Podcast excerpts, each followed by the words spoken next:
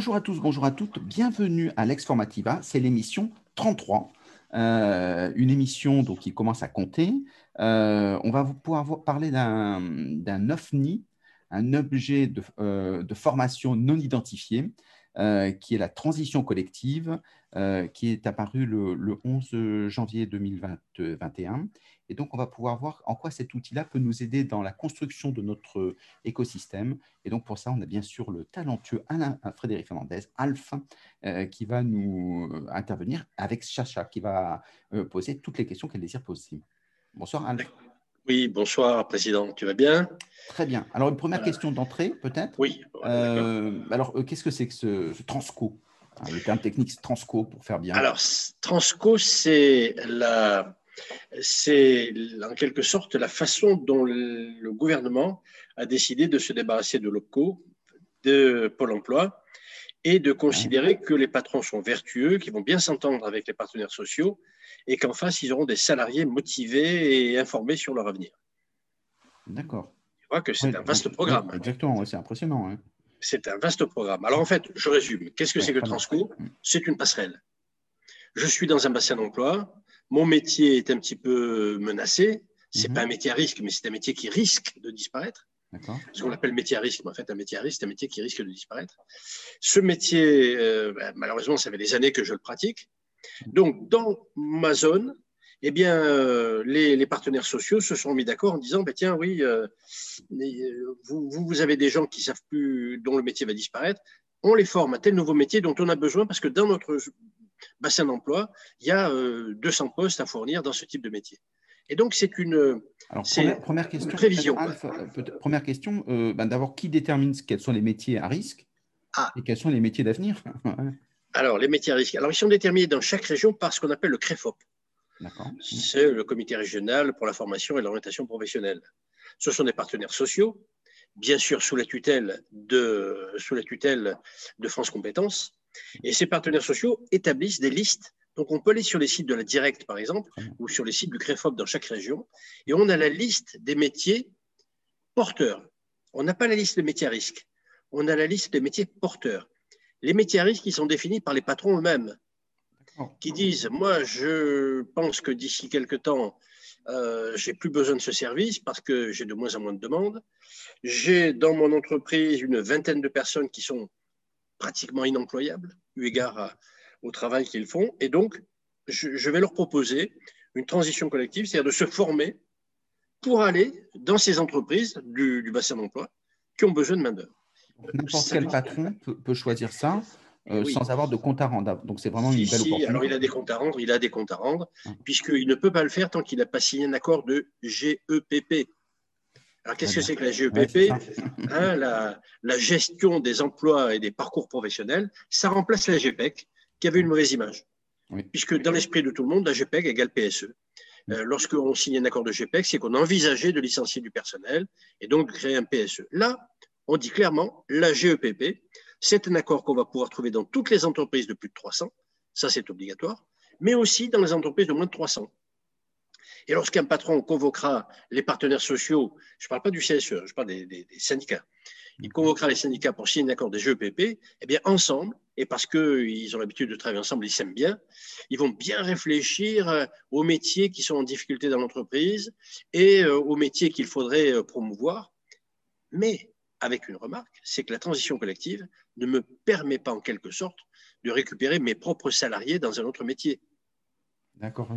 Mm. Ça, c'est une autre approche. La transition collective, c'est une passerelle d'une entreprise à l'autre. Est-ce qu'on peut dire cette, la nouvelle formule de, la GPEC, ça va prendre encore cinq ans pour déterminer euh, ce qu'avait pris un peu comme temps la GPEC comme négociation Autrement dit, on pas alors, pour l'instant, alors d'abord, la, la, GEPP, c'est un accord tous les quatre ans, donc on réduit un petit peu. D'accord, voilà. Mais d'un autre côté, la GEPP, ce n'est pas la grosse difficulté. La grosse difficulté, c'est que là, on va demander au patron de dire comment ils veulent se débarrasser de certains salariés pour les offrir à d'autres entreprises euh, sans les mettre au chômage. Puisque, par exemple, dans le cadre d'un PSE, on ne peut pas mettre en place une transition collective. En fait, j'ai 10 salariés chez moi qui ne sont pas employables, dont le métier va disparaître, ce qu'on appelle un métier à risque. Eh bien, je me dis, tiens, les gars, est-ce que vous êtes d'accord euh, dans la région et dans le bassin d'emploi, il y a besoin de, 10 personnes qui sont, par exemple, euh, webmasters. Euh, c'est quelque chose que vous pouvez apprendre. Est-ce que vous êtes d'accord pour le faire? Et là, on signe un accord de GPEC. Mais ça veut dire que le patron et les, et les syndicats vont se mettre d'accord sur un plan à trois ans. On est pratiquement dans la soviétisation des entreprises, mm. puisqu'on fait un plan à trois ans euh, pendant lequel et, auquel il faudra se tenir. Alors que l'entreprise, l'économie, elle n'est pas à trois ans. L'économie, elle est à six mois, elle est à trois mois. Euh, les choses vont très très vite aujourd'hui. Voilà, un supermarché peut demain vendre des fleurs, peut demain vendre euh, du, des pompes funèbres, etc., etc. Donc mm. voilà, c'est bien. Le principe est bien. Le principe, c'est que on fait le travail que Pôle Emploi n'a pas fait depuis 30 ans, on se dit, tiens, j'ai des gens euh, qui vont avoir du mal dans, cette, euh, dans ce bassin pour l'emploi, j'ai des entreprises qui ont du mal à recruter, eh bien, si on faisait un transfert. C'est ce qu'on appelait autrefois le prêt de main-d'œuvre. Sauf que là, il est accompagné. Mm. Et l'entreprise, alors je, moi salarié, je vais faire ma transition collective, mais si ça ne marche pas, ben, je reste dans mon entreprise. D'accord. Et est-ce qu'on peut refuser, euh, moi salarié, est-ce que je peux dire non, ça ne m'intéresse pas? Absolument, oui, oui. Même s'il y a un accord d'entreprise, mm, mm. je peux dire non, moi je ne suis pas intéressé, je, je suis euh, euh, euh, je suis fraiseur, je veux rester fraiseur tant que vous me donnez du boulot. Le jour où vous me mettrez dehors, ben, ce sera un PSE ou ce sera un licenciement. Mais je, non, non, moi je veux rester. je, je, tu, te souviens, à, Bordeaux, euh, les gens étaient mobiles pour aller de, Mérignac Sud à Mérignac Nord, mais là, ils n'allaient pas plus loin, d'accord? Donc c'est vraiment, c'est plus le bassin d'emploi, on est vraiment dans, le, dans la zone industrielle. Donc euh, voilà, cette, cette, transition collective, elle est bien. Mm. Simplement, je répète, elle repose sur des patrons euh, qui sont vertueux, des syndicats qui ont confiance dans les patrons et des salariés qui s'intéressent à leur avenir et qui sont prêts à se mobiliser. D'accord tu comprends la conclusion. Quoi. Et, financièrement, il n'y aurait pas peut-être une petite aide pour, euh, pour que. Mais c'est plus, plus qu'une petite aide. Ah, très bien. Si tu as moins de 300 salariés, ça ne te coûte pas un centime. Ah tout est, payé. On aurait dû commencer par là. Ben voilà, tout est payé. On te paye la formation, on te paye les déplacements, on te paye les salaires et les charges des salariés jusqu'à deux ans de formation, jusqu'à 2400 heures. C'est énorme. Et donc tout ça est remboursé. Mm, mm. Si tu as plus de 300 salariés, on te rembourse 75%. Mm. Et au pire, si tu as plus de 3000 salariés, on te donne 40%. Il reste à payer par l'entreprise. Mais c'est moins cher qu'un plan social, c'est moins cher que tout ce qui se passe autour. Et donc, je pense que au début, ce sont des passerelles dans notre entreprise. Peut-être qu'un jour, cette transition collective deviendra une passerelle à l'intérieur de l'entreprise c'est traverser la rue dans mon entreprise mm. euh, pour, euh, pour faire un autre métier que celui pour lequel j'étais engagé. Mais ce dispositif est très, très intéressant. Mm. En fait, il y a trois dispositifs pour, euh, pour évoluer dans la vie. Je, résume. Hein. On avait autrefois ce qui s'appelait le CIF et qui s'appelle la transition professionnelle. Je peux, moi, salarié, demander à quitter mon entreprise pour apprendre un nouveau métier et aller ailleurs. Ça, c'est une initiative que je prends tout seul. Sans en référer à l'entreprise. Sans en référer à mon entreprise. Deuxième possibilité, deuxième dispositif qui existe, c'est l'avenant Pro A. L'avenant Pro A, je décide avec mon entreprise que je pourrais peut-être passer de tel métier à tel métier. Mais c'est individuel. Hmm. Et la troisième possibilité, c'est la transition collective. Je peux quitter mon entreprise en me formant pour aller dans une autre entreprise qui n'est pas loin, qui est peut-être un ami ou de, de, de l'entreprise dans laquelle je travaille. Hmm. Alors que le PROA, euh, c'est fait pour rester au sein de l'entreprise, même si on change d'activité. Tout à fait. Je... Alors le PROA, d'ailleurs, il y a même un, avenant, ça s'appelle l'avenant PROA. Je dois signer un avenant à mon contrat avec mon entreprise. Et cet avenant PROA, il va, me, il va décider, avant qu'on commence, quelle va être ma mobilité fonctionnelle ou, géographique, ou quelle va être ma promotion. Bref, à la fin, si la formation s'est bien passée, eh bien, il y a un résultat visible et contractuel qui était prévu dès le début. Eh Excusez-moi. Oui. On peut vous poser des questions? Bien sûr. Euh, quand vous parlez au niveau de transition pro, vous dites que ça peut se faire comme ça, qu'il n'y a pas euh, le, rôle de l'employeur n'a pas joué. Non, mais il faut quand même demander toujours l'autorisation d'absence, sinon ça ne marche pas. Alors oui, bien sûr, mais cette autorisation d'absence est obtenue de fait, euh, puisque lorsque je vais, moi, employeur, présenter à mon CSE euh, une demande d'autorisation d'absence, je ne pourrais pas la refuser au motif que, par exemple, ça, ça déstabiliserait mon entreprise puisque ça viendrait à contrevenir au plan de continuation de l'entreprise qui a été mis en place depuis 2008 et qui permet de faire face aux épidémies ou euh, aux difficultés de l'entreprise je ne peux pas dire qu'un salarié est indispensable à mon entreprise. Sinon, bien, mon syndicat, enfin, les syndicats et mon CSE vont me dire ben, montrez-nous votre plan de continuation d'entreprise. Et si j'en ai pas, bien, je suis puni par la loi. Voilà. Et, pourtant, je croyais, qu'il avait le droit de refuser une fois. Alors, il peut refuser une fois, mais ça, c'est le champ du signe. La deuxième fois, il ne pourra pas refuser. D'accord. Et concernant euh, l'avenant 3. C'était le régime du CIF. Hein. Oui, oui, euh, mais même encore aujourd'hui, c'est encore d'actualité. Non, non, la transition professionnelle repose sur un accord du CEP, le Conseil en évolution professionnelle. Donc le conseil, moi, que je donne à tous les salariés et à tous les patrons, c'est si vous voulez mettre en place ou un avenant pro ou une transition pro, ou une transition collective, donc les trois dispositifs, demandez à votre salarié d'aller voir un opérateur du conseil en évolution professionnelle et d'obtenir une feuille de synthèse. Parce que là, c'est un problème juridique. Dès lors que j'ai une note de synthèse d'un CEP, et que, par exemple, l'association de transition professionnelle me refuse mon dossier, moi, je le défère immédiatement au tribunal administratif et qui fait bon droit à ma demande. Puisque l'association de transition professionnelle n'a pas les moyens, comme un CEP, de, vérifier que le salarié a bien les compétences, que le marché existe, etc. etc. Voilà. C'est, grosso modo, aujourd'hui, la clé de voûte, la clé de voûte de ces systèmes, c'est le CEP, le Conseil en évolution professionnelle.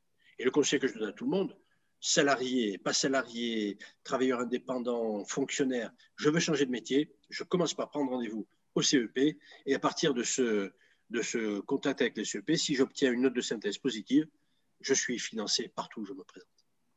Et, alors, ça veut dire, de ce que j'entends, c'est que, euh, en fait, si on dépose un dossier dans le cadre d'une transition pro, il ne peut pas être refusé. Alors, il peut être refusé si je n'ai pas une note de synthèse du CEP qui est favorable. Voilà. Mais l'entreprise ne peut pas le refuser, je répète, elle peut le repousser une fois, mais elle aura beaucoup de mal à le défendre devant son CSE parce qu'on va, surtout en période de Covid, on va dire, mais alors qu'est-ce qui se passe si monsieur Intel, que vous ne voulez pas laisser partir, était malade euh, Comment vous feriez? Ben, voilà. Et là, il est euh, euh, gros gens comme devant et il ne peut, pas, peut pas répondre à ça. J'aime cette expression gros gens comme devant, ça fait longtemps que je l'ai utilisée. Est-ce que, je peux me permettre encore de vous poser une question Mais allez-y, posez toutes les questions que vous voulez, c'est le principe de notre échange. L'avenant PROA, en fait, ça, c'est possible à partir du moment où la PROA a été validée par la branche. Si je prends un cas, par exemple, dans certaines branches, la mesure, elle n'a toujours pas été mise en place parce qu'ils n'ont pas réussi à se mettre d'accord. Oui, vous avez raison. Euh, ça pointe du doigt euh, bah, le, rôle un petit peu minoré des OPCO. Normalement, les OPCO devraient dire euh, on a une vision très très large. On a en plus les, demandes dans les bassins d'emploi. On sait quels sont les métiers à risque. On sait quels sont les métiers en demande. Donc voilà, faites-nous confiance et, réalisez votre accord. Il y a effectivement la seule chose qui gêne la pro aujourd'hui, ce sont les accords de branche. Mais un salarié, franchement, juridiquement, un salarié qui prend rendez-vous avec son CEP, qui se rend compte qu'il est capable d'aller de tel métier, celui qu'il a aujourd'hui, vers un autre métier, qu'il a le financement et qu'il a une note de synthèse positive du CEP, personne, je dis bien personne, ne pourra lui refuser, même s'il n'y a pas d'accord de branche. Parce que c'est un problème juridique et c'est du droit intitulé personnel, du droit d'une personne face à une administration et elle peut faire ce qu'elle veut. C'est pas parce que les patrons ne se sont pas mis d'accord entre eux, euh, n'ont pas signé d'accord, ou les, syndicats et les patrons ne se sont pas mis d'accord que le salarié doit en pâtir. Oui, mais là, euh, dans le cadre du PROA, il n'y a pas besoin de demander euh, une, synthèse du CEP. Je suis toujours, toujours. Ah bon? Toujours parce que ça permet, quand on va discuter, quand je vais discuter avec mon DRH, de lui dire écoutez, vous inquiétez pas. J'ai d'ailleurs, on m'a proposé un bilan de compétences vraiment orienté. Euh, on a trouvé que j'avais une bonne motivation. Il y a un marché.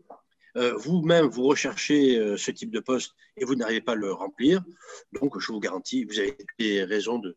Ce qui veut dire que si mon patron dit non, bah, mon patron, je, vais lui opposer cette, euh, cette réponse du CEP. Mm. On est, on est dans une. Rappelez-vous, le, nom de la loi, c'est le nom de la loi de 2018, c'est permettre aux salariés de décider de son avenir professionnel. Mm. cette loi a individualisé la relation. Et, donc, ce, dispositif de transco, là, de transition collective, c'est le droit individuel multiplié par un certain nombre de personnes. Euh, ils sont tout vite dans l'entreprise ou qu'ils soient tout seuls. Voilà, c'est tout. c'est à mi-chemin bah, entre le droit et la transition sur le dispositif Transco que vous avez présenté tout à l'heure, moi, c'est vrai que je suis. Euh, quand je l'ai découvert, je me suis dit, mais c'est une aubaine. Enfin, c'est super intéressant. Euh, le seul risque, parce que moi, je le, je, le, comment dire, je touche du doigt dans mon quotidien, c'est comment arriver à détecter là où il y a des, emplois menacés? Parce qu'une entreprise qui a des emplois euh, qui, qui, sont susceptibles de sauter, elle ne le crie pas sur tous les toits. et c'est plus dans la mise en œuvre concrète euh, je pense que ça risque d'être compliqué parce que justement, cette visibilité-là sur euh, les emplois euh, menacés, ça va être compliqué de les avoir. Oui, alors c'est là que l'OPCO a une mission. C'est là que l'OPCO a une mission d'audit. Et le mission va être, l'OPCO va être missionné pour des audits RH dans les entreprises pour réfléchir avec l'employeur quels sont les, emplois qui sont à risque, puisque les bases de données françaises sont toutes consolidées et on saura qu'effectivement, le métier, par exemple, de psychologue d'entreprise est en train de disparaître, puisqu'il y a 60 000 personnes formées chaque année pour 6 000 postes qui s'ouvrent. Et, donc, on va dire, voilà, ça, il faut arrêter. Euh, vous avez euh, tel métier par exemple, vous avez quelqu'un qui, euh, qui euh, travaille dans un bureau pour du back-office. Aujourd'hui, avec les bases de données, on n'a plus besoin de lui. Par contre, on a besoin d'un livreur, on a besoin de ceci, de cela, parce que le commerce électronique se développe, etc. etc. Donc, on a une bonne visibilité de l'évolution de ces métiers. Et, Stéphane Diebol pourrait en parler mieux que moi, puisqu'il c'est un visionnaire depuis, depuis 30 ans que je le connais. Il, a, il, est toujours en avance sur son, sur son époque. Euh, Stéphane pourrait vous le dire, on sait déjà quels sont les métiers qui sont en danger et les métiers qui vont émerger. Donc, c'est en quelque sorte, aujourd'hui, les salariés ont envie d'aller vers un nouveau métier, mais ils ont peur. Ils ne savent pas si on va leur donner un bon conseil, un peu comme les masques du Covid ou un peu comme le vaccin, etc. Ils ne savent pas si on va leur donner un bon conseil. Donc, cette loi, ce dispositif, il y a de l'argent, il y a tout l'argent compte, il y en a même trop. Il y a trop d'argent. En revanche. Il ne faut pas le dire, ça. Voilà. Mais en revanche, les chefs d'entreprise savent pas ce que c'est et ils ne sont pas tous vertueux. Les syndicalistes sont méfiants et c'est leur métier, et les salariés ne sont pas du tout au courant et c'est leur, leur, leur destin. C'est ça le problème. Et, c'est pour ça que tous les responsables formation, tous les DRH euh, et tous les OPCO vont avoir cette mission de faire connaître tous les moyens de traverser la rue comme disait notre président, je vais traverser la rue pour aller dans un autre métier, pour aller dans une autre entreprise ou pour euh, faire le métier dont j'ai envie euh, de vivre. Et parce que non seulement je suis doué pour ça, mais en plus il y a une demande. Et, mm. donc on, fait exploser la notion d'entreprise. On va vers l'auto-entrepreneur de plus en plus. Mm. L'auto-entrepreneur slasher qui aura même peut-être deux, trois métiers. Euh, c'est l'avenir qui, nous attend. On, est au début. Christian de Saint-Etienne avait fait une évaluation en disant dans les 18 prochains mois, euh, il y aura 2 millions de personnes qui vont devoir changer d'activité euh, parce que leur métier a vocation à disparaître et qu'on ne l'a pas fait euh, tranquillement, donc on le fait brutalement. 2 millions de personnes, c'est une somme énorme par rapport mm. aux, 25 millions de salariés en France. Est-ce que le, ce système va les aider? Est-ce que c'est -ce que c'est quelque chose qui, qui, qui, va tenir par rapport à, à 2 millions de personnes? Parce que c'est énorme, 2 millions de personnes. Oui, mais ça se fera quoi qu'il en coûte. Je reprends la formule euh, du président.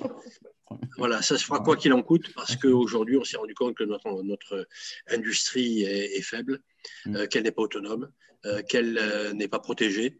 Et donc, le, le, la vraie, je pense, hein, la, la, vraie préoccupation du gouvernement, c'est quels sont les métiers d'avenir et pourquoi est-ce qu'on ne forme pas tout de suite sur ces métiers d'avenir. Et c'est un message difficile à faire passer. Mm. C'est un message difficile à faire passer quand euh, je viens d'acheter une maison, que j'ai des traites à payer, que je suis content de mon métier, que j'ai été formé dans une bonne école et qu'on me dit, bah, vous êtes un expert, mais demain, on n'a plus besoin de vous. Ah ben oui, mais qu'est-ce que je fais? Je vais dire, non, je me mets au chômage et j'attends qu'on me propose quelque chose qui corresponde à ce que, j'ai toujours appris. Mais non, l'avenir, c'est je vais faire le métier dont on a besoin et non pas le métier dont j'ai besoin. Est-ce que le problème aussi que vous soulevez, c'est pas, euh, moi personnellement, si demain on me dit euh, tel métier est porteur, on m'en demande et euh, si ça vous intéresse, vous pouvez y aller, je dis oui, mais comment je fais pour me former? Aujourd'hui, l'offre de formation sur les métiers nouveaux, elle n'existe pas. Ou elle est, elle est très faible. elle est très faible. Elle n'est pas connue, mais je peux vous dire qu'elle existe tout de même. Mm. Et en particulier, la plupart des métiers vont vers de l'électronique, des bases de données, euh, des choses comme ça, des objets connectés, euh, de l'imprimante 3D. Euh, il y a une offre de formation, simplement, elle n'est pas connue, tout simplement parce que les DRH et les responsables de formation ne s'en sont pas préoccupés en disant mais ça, c'est pas pour nous, c'est de la science-fiction. Mm. Or, aujourd'hui, tous les salariés devraient être formés à ce qu'on appelle les 10 compétences du futur. Je fais référence à l'école de Palo Alto. téléchargez les 10, les 10 compétences du futur de Palo Alto et vous verrez qu'il faut falloir qu'on travaille les bases de données, qu'on travaille les réseaux sociaux, qu'on apprenne à travailler en groupe, à distance, etc., etc. Tout ça, c'était avant le Covid, avant la Covid, pardon. Et, simplement, aujourd'hui, on est, on est un petit peu la, la grenouille. Vous, connaissez le syndrome de la grenouille ébouillantée? Oui, oui. Moi, je veux bien qu'on le rappelle pour tous ceux qui ne connaissent pas. Oui, alors je, je, le rappelle, la grenouille, lorsque. il paraît, je ne l'ai jamais testé moi-même. Bien sûr, ça, serait, ça serait de la souffrance animale. Exact. Peter Senge, qui a écrit euh, le, la cinquième compétence, euh, Peter Senge euh, parle de ce, ce, concept de la grenouille ébouillantée. Si je mets une grenouille dans de l'eau froide et que je monte la température petit à petit, elle va finir ébouillantée parce qu'elle se sera habituée au fur et à mesure. En revanche, si je la plonge dans de l'eau bouillante, elle va immédiatement essayer d'en sortir. C'est son système de survie. Eh bien, c'est ça. Nous, on est dans de l'eau qui a chauffé petit à petit et on n'est pas capable de, produire l'effort nécessaire pour sortir de la, de machine qui va nous ébouillanter. Hmm. Complètement. Et c'est ce qu'on retrouve beaucoup avec euh, les responsables de formation qui préfèrent prendre des formations qui, ont fait leur, euh, euh, leur référence, qui sont reconnues, même si elles ne sont pas très bonnes, ils le reconnaissent eux-mêmes, plutôt que de tenter. Il y a énormément de startups qui tentent des belles choses, etc. les nouveaux produits, bah, forcément, c'est des nouveaux contenus, donc des, nouvelles façons de faire. Et on se dit, bah, d'ici 5-10 ans, quand ils auront fait leurs preuves, on travaillera avec eux. Et donc, il y a une inadéquation. Et ce que tu disais, Chacha, est très, très juste, c'est le fait de dire qu'aujourd'hui, l'offre de formation n'est pas à la hauteur, globalement, en termes de masse. Et donc, il va, donc ça veut dire plein d'opportunités pour les organismes de formation, euh, si ce n'est que bah, les organisations canal historiques sont un peu, un peu lents euh, à s'investir dans ces domaines-là parce que c'est des vrais changements pour eux aussi culturels. Oui, c'est le monde de demain. Mais C'est le jour d'après, voilà, on est, on est au jour d'après, ça y est, c'est fini. Mm. Euh, si vous avez vu le film, euh, ça y est, le, mm. la mer a débordé, le bateau est dans, le, dans la ville. Quoi. Donc, euh, c'est ça qui est terrible. Mais cela dit, je ne veux pas être négatif, je ne veux pas être comment dirais-je, pessimiste, tu connais mon naturel plutôt optimiste. Bien sûr, exactement. Je pense qu'on peut encore réagir et que en, faisant connaître le CEP, c'est la première chose, faire connaître le CEP, il faut que chaque salarié aille se renseigner auprès du CEP. Il y a beaucoup de maintenant de, euh, d'opérateurs qui ont été désignés d'ailleurs par un appel d'offres. C'est gratuit. En décembre, voilà, en décembre 2019. Euh, c'est 2020, pardon non, 2019, excusez-moi. Euh, ces nouveaux opérateurs sont présents sur toute la France, plus les anciens opérateurs. Donc, on peut aller discrètement euh, prendre rendez-vous avec un CEP, voir quels sont les métiers d'avenir, quels sont les métiers porteurs. Est-ce que je suis capable d'aller vers ces métiers? Est-ce que j'ai les aptitudes, les compétences? Tu connais toutes ces choses-là. On peut le faire, mais il faut que le salarié euh, se dise je suis en guerre. Et, je joue mon avenir, je joue l'avenir de ma famille. Et, aujourd'hui, il se le dit pas. Il se dit, bah, je suis dans un système où on est bien protégé. Il y a, il y a un système d'assurance chômage, un système de retraite, mais tout ça va disparaître. Tout ça va, s'effriter à la longue. Mm. Donc, euh, il faut compter sur nos propres forces, comme disait Mao Tse-tung. Tu vois que j'ai beaucoup de références. Euh, euh compter sur nos propres forces pour, pour arriver à, sauter au-dessus de ce, de, de, ce pari. Et ce pari, il est formidable. Simplement, euh, les gens ne sont pas assez, on leur a pas assez expliqué que, que le, monde entier fabrique ce que nous on fabriquait facilement mm. et qu'on n'a plus les moyens de concurrencer euh, ceux qu'on a formés euh, autrefois. Mm. Parce qu'entre autres, les, les, Français ne veulent pas acheter à un autre prix qu'à un prix très bas. Donc, sur cette mesure, tu, tu disais que ce sont des mesures qui sont régionalisées. Donc, ça veut dire que, est-ce que ça va faire des grosses différences entre régions? Oui, oui, euh, sauf que, enfin, il y a quand même une garantie, c'est que c'est régionalisé, mais ça passe pas par les régions. voilà, ça passe par la directe. C'est-à-dire que l'État, on a vraiment, c'est le centralisme démocratique, comme disent les soviétiques. Hein. Tu vois, j'ai des références. Mm, mm, euh, c'est le centralisme démocratique, c'est-à-dire que c'est la directe dans chaque région qui est un peu le maître d'œuvre. Et donc la directe euh, envoie des appels d'offres en disant bah, tiens, est-ce qu'il est qu'il y a un groupement d'employeurs, est-ce qu'il y a un syndicat, est-ce qu'il y a une collectivité territoriale qui veut euh, faire un appel à projet et, et nous dire j'ai besoin de tant de personnes pour faire tel métier? C'est un peu la POE, c'est un peu la POE collective. Mmh, mmh. Tout, ça, ça s'embranche bien. Hein. On a, on a un système qui est parfait. Simplement, on n'a pas encore réussi à connecter toutes les pièces entre elles. Et, et donc, euh, ben, ce sont les directs régionales qui vont décider. Enfin, de ce que vous présentez, plus intéressant que les POE collectives. Oui, oui, oui, absolument. Oui, oui, ce sera plus intéressant. Euh, bah, tout simplement parce qu'on est devant l'échec de la POE collective, c'est tout. Mm. Chaque fois qu'un dispositif change de nom, c'est qu'il a échoué et qu'il y a un nouveau fonctionnaire qui est chargé d'en mettre un nouveau en place.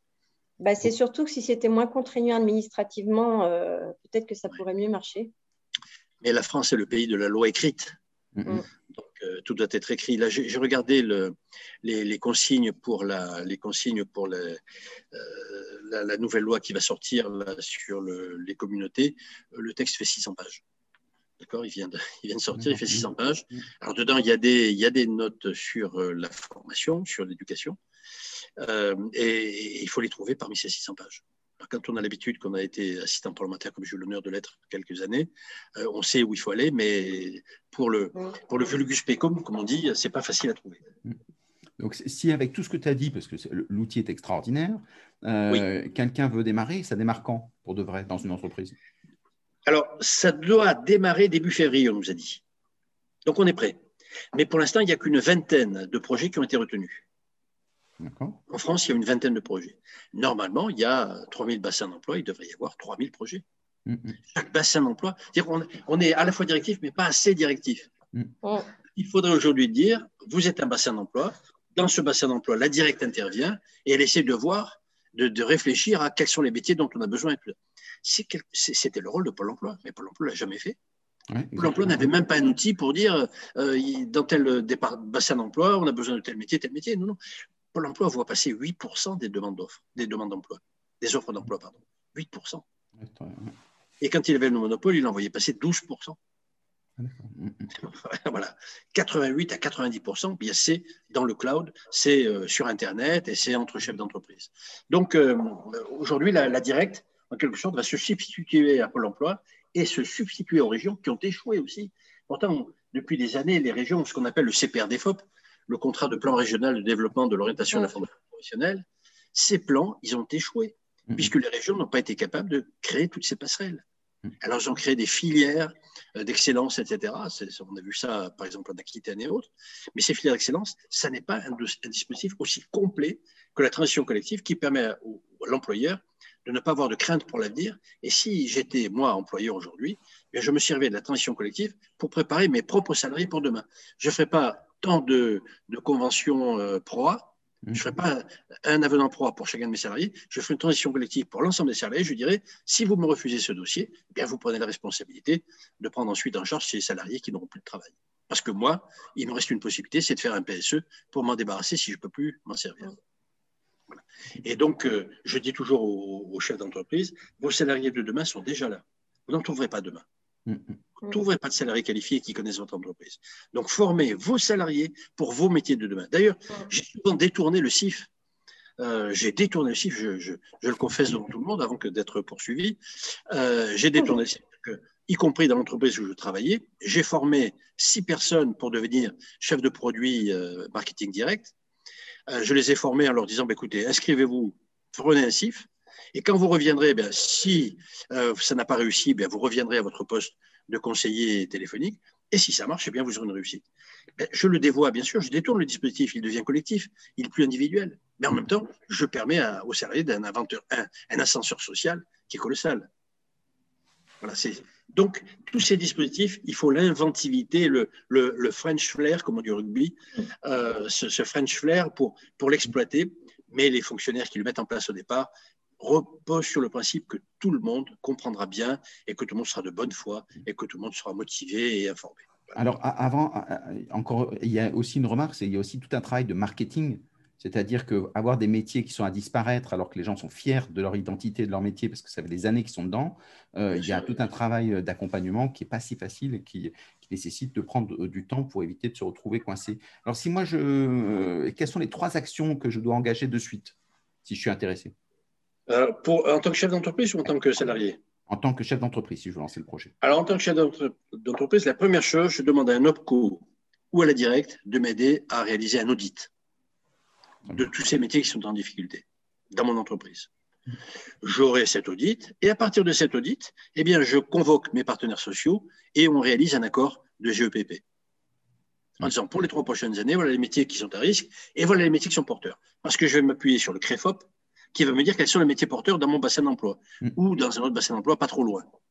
À partir de là, je dis à mes salariés, je vous ai pressenti parce que votre métier est en difficulté, euh, allez voir chacun d'entre vous un CEP qui va vérifier que vous êtes capable et que vous avez envie euh, d'aller vers ce nouveau métier. Une fois que tout ça est réuni, eh bien, je, je, compte, je contracte avec chacun des salariés et je lance l'opération et elle me coûte 0 euros, 0.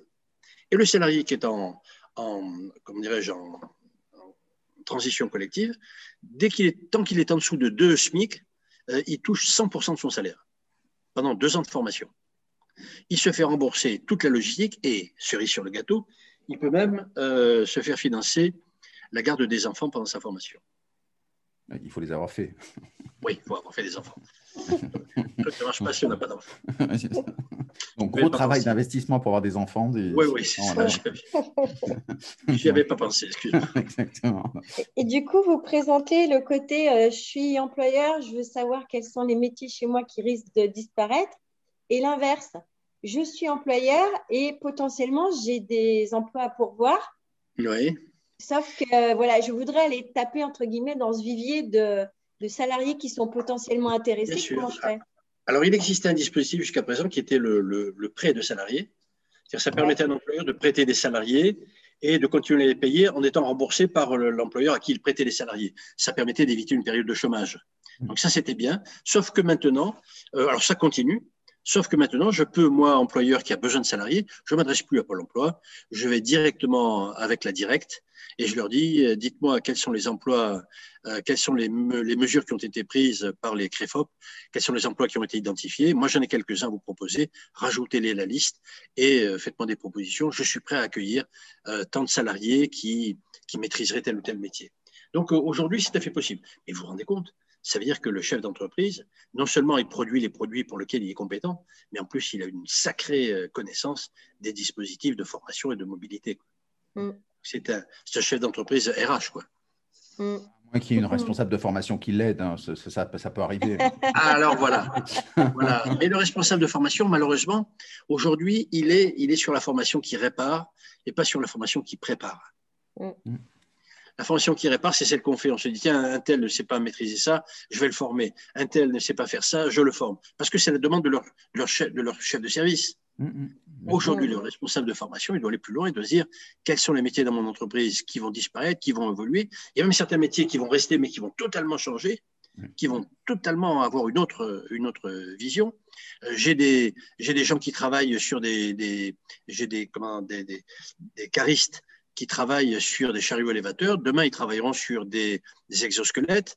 Mm. Euh, ça ira beaucoup plus vite, ça sera beaucoup plus précis, et ce sera moins fatigant mm. et moins dangereux. Ben, il faut que je prépare. Mm. Et donc, aujourd'hui, le responsable formation est la seule personne dans l'entreprise qui pourrait rencontrer à la fois le DRH, rencontrer les experts métiers, aller sur le marché pour voir quelles sont les évolutions et dire si vous voulez préparer un accord de GPP, voilà ce que je vous propose. Voilà les métiers qui chez nous sont condamnés et les métiers dont on va avoir besoin chez nous. Eh bien ça, c'est au responsable de formation de rentrer dans la cour des grands et, de franchir une étape énorme et de se rapprocher du comité de direction plutôt que de se rapprocher simplement du DRH. Impeccable. Merci beaucoup, euh, Alf. C'était passionnant, comme d'habitude. Merci, Chacha, d'être venu. Euh, tu étais notre caution féminine, donc ça, c'est très bien. Merci, à vous. C'était passionnant de, tous les deux. Merci euh, beaucoup. Alors, vous avez un article, excusez-moi, juste, vous avez un article de Elegia il a déjà sorti un article sur les 15 questions qu'il faut se poser sur euh, la transition collective. Et donc, vous allez sur le site d'Elégia et vous pouvez télécharger cet article qui est magnifique. 15 ah, euh, questions avec leurs réponses très détaillées. Je le mettrai en dessous de l'émission. Je mettrai le lien de façon à ce qu'on puisse le télécharger, mais sinon, les gens peuvent le faire de par eux-mêmes. Et c'est très bien d'être autonome. Merci beaucoup. Au revoir à tout le monde. Bye bye. Au revoir à tout le monde. Au revoir.